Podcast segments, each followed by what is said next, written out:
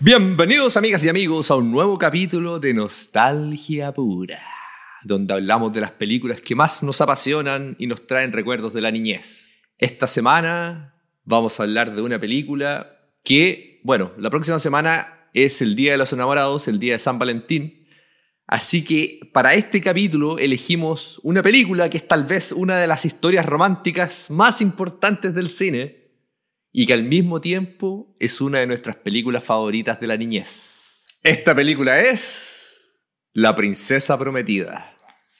Un clásico también. Un clásico de los 80 y de esas películas que hacían antes que eran como de aventura y que tenían no sé, bueno, tenían como ese, ese, ese, ese, toque como de cuento de hadas, pero real. Hoy en día no. ¿qué, ¿Qué, tipo de película? ¿Qué película se podría comparar a una de esas de aventuras como Los Goonies, Princesa Comprometida, eh, La Historia Sin Fin, todo eso no hay películas como ese tipo hoy en día? No, es que hoy en día yo creo que se va más como por el aspecto, aspecto técnico de las películas. Y se, y se nota que no sé, mucho computador, tal vez, no sé, weón, porque estas películas tienen ese como... O sea, como magia, weón. Esa magia, ese filtro, como de, que no es filtro, pero es como ese sentimiento como una película de fantasía, weón. Y también depende en la, en la edad y en la época que la viste, pues, weón. O sea, yo creo que un niño hoy en día ve La Princesa Prometida y la encuentra aburrida, tal vez, pues, weón. yo creo. Sí, pues, weón, ¿cachai? Pero bueno, esta película es de 1987, protagonizada por Carrie Elwes, que es el. Eh, ¿Cómo se llama el, el, protagonista? ¿Pirata Roberts? No, o sea, sí, el Pirata Roberts, pero originalmente, cuando no era Pirata Roberts, se llamaba Wesley. Wesley, sí. Su querido Wesley. Su querido Wesley, y tenemos a la princesa prometida, que es de Princesa Buttercup, interpretada por Robin Wright, y tenemos también a un personaje que a ti es importante, para ti, weón. Tú sabes más de él que yo, weón no sé si el primero, pero el más importante, el primer campeón importante de la WF es Andrés el Gigante. Mira, ya que hablamos de luchadores, es el primer luchador que pasó a la fama, lo logró. Él es muy conocido. Bueno, era un personaje de 2 metros 30 con gigantismo, Andrés el Gigante. Que, eh, eh, Él hace el papel del gigante en esta película. Del gigante, es realmente grande. O sea, eh, Batista, La Roca, el Undertaker, todo ello es chico comparado con André el Gigante. André el Gigante era gigante, como se dice. Eh, bueno, Hulk Hogan le quitó el título a André el Gigante. Y ahí se hizo conocido Hulk Hogan. ¡Ah! ¿En el clásico WrestleMania 2 fue o...? WrestleMania 2, cuando lo levanta y lo tira. WrestleMania 2, sí. claro, no, entonces tiene personajes y actores conocidos en esta película. Hay varios actores conocidos en esta película. Billy Crystal sale disfrazado así como de un duende y varios actores.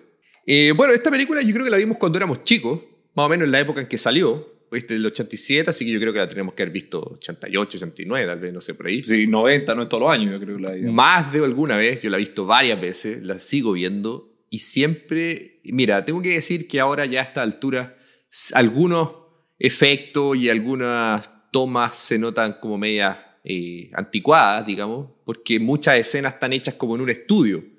Sí, o sea, cuando está peleando Pirato Roberts con el Íñigo Montoya. Bueno, sí, arriba de la ruina. no sí. pueden ser más malas las ruinas, pues son como un plumavín pintado. Claro, pues las ruinas son un estudio, ahí en la esquina un estudio que fácilmente se nota que, que son de mentira las rocas y todo. O cuando están en ese bosque y aparece como una rata gigante. Era un weón era un tipo disfrazado de rata, que iba caminando en cuatro patas. Entonces, claro, son varias cosas que a, a estas alturas de la vida ya se notan bastante pasados de moda los efectos. Pero al final uno tampoco los toma muy en cuenta porque esta es, es literalmente una historia, un cuento que se le está contando a alguien. Po, Sí, es un abuelo que le está contando a su nieto que está enfermo, está en cama, y le está contando la historia, porque él le decía, oye, abuelo, cuéntame algo más entretenido. Entonces te voy a contar la mejor historia, el mejor cuento que existe. Es de una princesa. Y ahí empieza la historia, porque el niño reacio una princesa, no, y al claro, final termina, oh, cuéntame más. O sea, como Sí, que está entusiasmado. Era como la historia sin fin y como todo ese tipo de películas. Claro, pues. Entonces, por eso eh, es como el toque fantástico, no sé, pues parte de la historia. Eh, Claro, el toque fantástico es como te lo cuenta el abuelo. Pues. Si el abuelo decía que volaba, volaba, ¿cachai? Exacto. Claro, de hecho hay algunas partes donde como que retrocede y cuenta como otra cosa. Sí, o sea. sí. Entonces, o, o- o se adelanta como hasta el final de la película, no sé cómo es, pero claro, el fondo es, es como la relación que tenía el abuelo con el niño, que también son dos actores conocidos.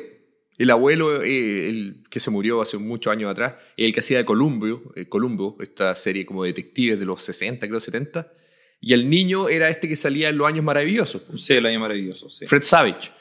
Entonces, todos son conocidos. De hecho, Deadpool hizo una imitación de esto para una, una película especial de Red. Deadpool 2 sacó una edición especial de Navidad Ya. donde es Deadpool disfrazado de Deadpool contándole la historia a Fred Savage, pero ya adulto, y está en una ah, cama mira. y él, él le cuenta Sí. la historia de Deadpool 2.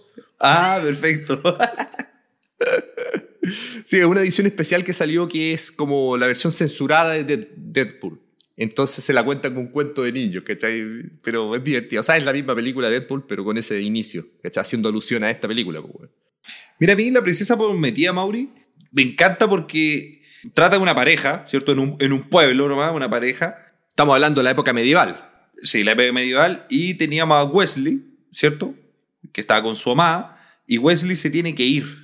¿Por qué se iba? ¿Arrancaba un mejor futuro o iba de viaje? Se subía a un barco. Sí, lo que pasa es que eh, estamos hablando de la época medieval, entonces ellos dos eran como del pueblo, digamos, eran plebeyos, digamos, no eran de la realeza. Entonces, claro, estaban enamorados, era amor verdadero y todo eso.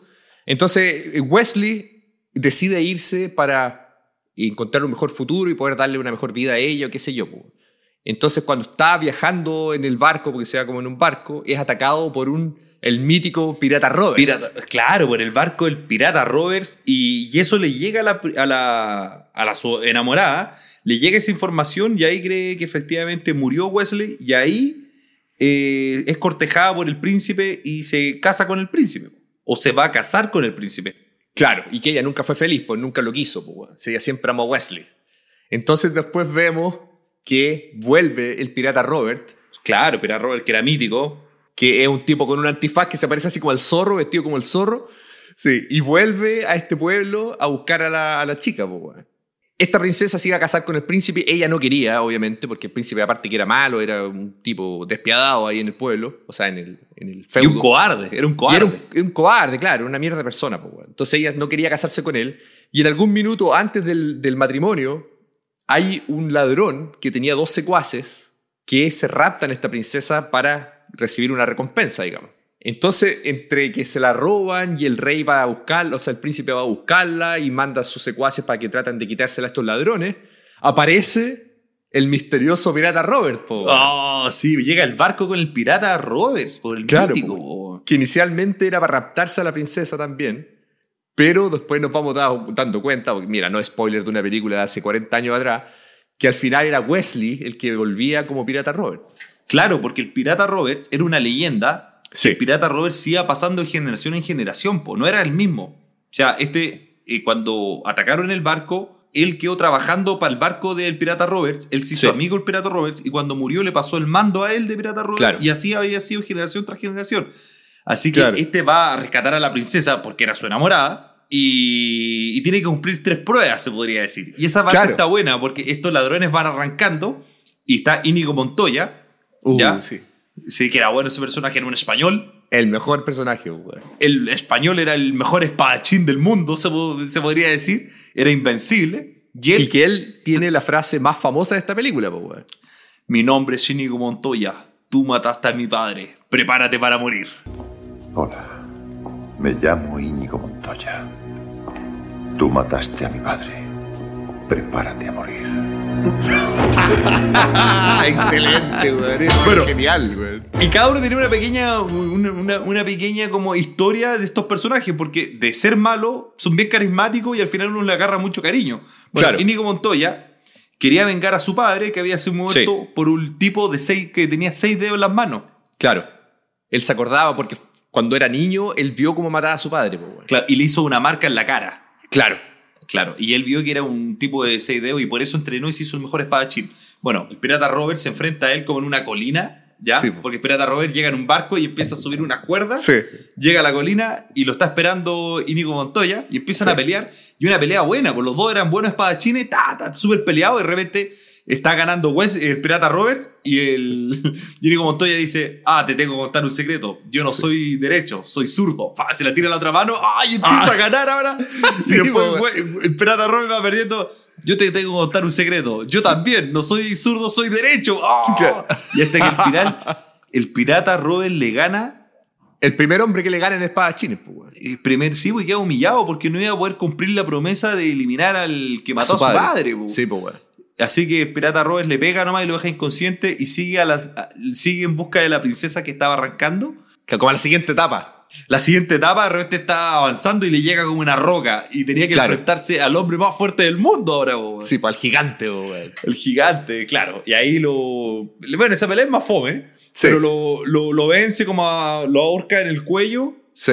y, y lo vence. Y luego se va al tercero, que era la, la mejor mente, po. Vicini.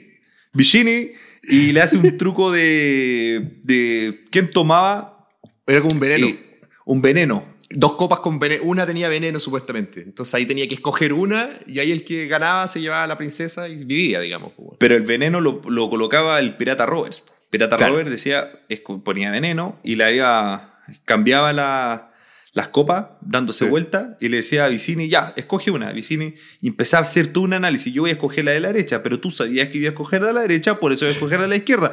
Pero tú sabías que yo Y ahora- sabía que iba a escoger esa y voy a tomar la de la derecha. Y hablaba como así. Entonces tú vas a tomar la de la derecha y yo tomo la de la izquierda. Ja, ja, a mí no me vas a engañar. le decía. Claro, y hasta que al final, después de todo un análisis, así que tato, tomo la de la derecha y se la toma de, un, de uno.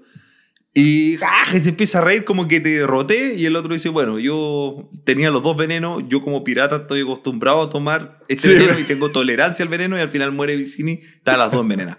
Claro. Y ahí recupera a la princesa, weón. Pero esa es la primera parte de la historia nomás. po. Sí, pues es el principio nomás. Claro, porque después el pirata Roberts, Bueno, ahí confiesa Eh, que, que no es el pirata Robert, sino que es Wesley, pues, weón. Que es Wesley, claro, eh, muere en la película. Lo matan. En algún minuto sí, pues, weón. Lo, que matan. revivir. Y lo tiene que revivir Íñigo Montoya con Gigante André. Lo van en busca de él y lo reviven. Y como Sí. que lo hacen parte de, de- de la banda, po, weón. Claro. Y van después en busca de la princesa una vez más hasta el enfrentamiento final, po. Pero ya los tres, pues, weón. Entonces se unen Claro, los y ahí, obviamente, cada uno tenía su destreza, pues, weón. O sea, el, el- Claro. el gigante era fuerte, el Íñigo Montoya, una que tenía la venganza, y aparte que era súper buen espadachín. Y el pirata Robert era más como mente inteligente, estratega, digamos. Pero a esas alturas, como lo habían revivido, no tenía todas sus capacidades, no se podía mover bien, pues, No, no se podía mover, así que está, Estaba adormecido. Sí. Bueno, y cuando ya llegan al castillo a buscar a la princesa, porque la princesa ya estaba encerrada y capturada por el, por el príncipe, que Sí, estaba bueno. obligando a casársele, a casarse con ella y ella no quería. Eh, bueno, ahí me gusta que Íñigo Montoya encuentra al hombre de, de seis dedos, po, que era, el- era como el mano derecha del príncipe. Del príncipe, claro, y ahí viene un enfrentamiento, y ahí Sí. cuando está la frase le dice, po, empieza Sí, a pelear. Y empieza, estaba perdiendo, porque lo pillan por sorpresa y como que le enterraron en el brazo Sí, y herido. Montoya estaba, estaba herido, iba a perder, y ahí como que se le sale como fuerza de flaqueza, como se dice. Y empieza a repetir la frase. Sí, po, mi nombre es Íñigo Montoya, tú mataste a mi padre, prepárate a morir, pa, y le pegaba con la espada, y el otro, oh. Hola, me llamo Íñigo Montoya. Tú mataste a mi padre. Prepárate a morir. ¡Ya basta de decir eso! Ah. ¡Hola! Me llamo Íñigo Montoya. Tú mataste a mi padre. ¡Prepárate a morir! Bueno, y lo logra matar. No, sí, buena, buena película, weón. Sí, güey. Buena película. Y ahí, claro, rescatan a la princesa y después, al final, eh, Wesley, obviamente, lo que él más quería era quedarse con su, con su mujer. Entonces se quedan juntos y ahí el, el Wesley le dice, oye, ¿y tú, eh, Íñigo Montoya, qué estás haciendo ahora? ¿Qué vas a hacer? No, no sé, voy a, no sé, voy a vivir al- alguna aventura. o algo Sí, pues, así". ya, ya no tenía nada que hacer porque ya había cumplido su objetivo de vida, que era matar al vengar la muerte de su padre. Claro, pues, güey. Entonces ahí el Wesley le dice, oye, ¿sabes qué, güey? ¿Por qué no te transformas tú en el nuevo pirata Robert? Se lo harías perfecto. Y ahí el otro, ah, buena idea. ¿eh? Y ahí se va al final, bueno, no se ve eso, pero supuestamente él termina como el nuevo pirata Robert, pues, güey. Sí. Oh, qué buena, buena película, weón. Sabes que a mí la parte de las tres pruebas, Sí. encuentro extraordinaria. Especialmente la pelea con Igo Montoya, es la mejor, weón. Claro, es que eso es lo, lo- lo divertido, güey, que te- era como distintas pruebas, digamos. Una de destreza, que era con Íñigo Montoya, la otra de fuerza, la otra de inteligencia. Entonces, es bueno, weón. A mí me gusta mucho esta película, weón. Es bonita, es súper bonita esta película. El abuelo le estaba contando al nieto la historia y cuando le termine de contar el cuento, claro, el niño, el niño queda feliz porque la historia de amor triunfó, weón. Que era reacio al principio. ¿Cómo hay que contar una historia de amor que una historia, no sé, de extraterrestre? Claro. Oh, y se besan. Oh, decía, ya, no, sáltate los besos, le decía. no, bueno, esta película es, es también considerada un clásico del director Rob Reiner, como hablamos en el capítulo anterior De Cuenta conmigo. También este director ahí hace de lo suyo en los 80, weón. Esta película es basada en un libro. La princesa prometida es un libro también. Un cuento, ¿no? Eh, no, es una novelilla. Y el, el- el- al escritor del libro le gustó también la adaptación. La encontró buena. A mí yo no sabía que era un libro. Sí, sé es un buscar libro. porque me, me gusta la historia del pirata Roberts. Es un libro. Y de hecho hay una segunda parte del libro. Ah, o sea, podríamos decir que puede venir una segunda película. Se ha, se ha hablado muchas veces de, de que hay una segunda parte, o sea, que se podría hacer una segunda parte de la película, pero hasta el minuto no se ha confirmado nada. bueno. O sea, los actores, la mayoría está vivo, así que podrían traer eh, a varios de vuelta. bueno. Obviamente más viejos, pero creo que la siguiente historia se trata de la hija de Buttercup, Ah, perfecto. Bueno, pero que pirata- haría sentido. po, bueno, ¿cachai? Sí, sí, con los tiempos que han pasado podría ser, aparecer Pirata Robert, podría aparecer Diego Montoya. Podría volver Íñigo Montoya y claro, tenía Wesley, tenía la princesa también, tanto vivos, Bueno, digamos. lamentablemente no tenía André el Gigante. No, pues entre el gigante no está vivo, pues, weón. Pero el resto, yo creo que ahí podía arreglártela. En realidad no sé qué se trata el libro, así que no sé si tampoco salen todos los personajes de nuevo, pues, weón. Sí, ¿sabes qué? A mí, Mauricio, pero una, una película livianita, me podría equivocar, pero creo que no dura más de una hora treinta, como eran todas esas películas. Mira, los 80 el estándar era una hora y media, a veces una hora veinte, weón. Sí. Y está, está, está- está buena, de una, una buena historia, buenos personajes, creo que dieron el clavo con los personajes, no sé si, no sé si las actuaciones, pero sí con los personajes. O sea, Sí. está, está bien, bien escogido cada uno. Un gigante, realmente te crees que un gigante, que el otro el español, un espadachín, el chico el inteligente, el Sí. pirata Roberts, está, está, está buena. A mí me gusta y la recomiendo. Si no la han visto, véanla, porque son películas clásicas. güey. Sí, no, esta película es un clásico del cine de fantasía ochentero, weón. Y bueno, y eso sería básicamente el capítulo de hoy, hablando del Día de los Enamorados y que toda la gente, si tiene alguien con ellos, vean La Princesa Prometida porque es realmente una película maravillosa, muy bonita.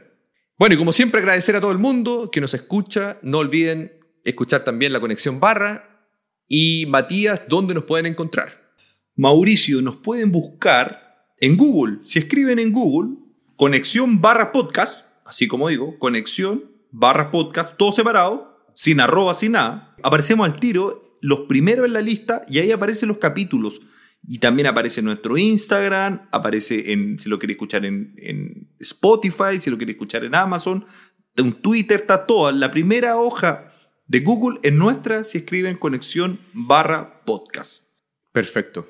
Si quieren también nos pueden buscar directamente en Spotify como arroba conexión barra Sí. y también estamos en el sistema de podcast de Apple, de Amazon y de Google.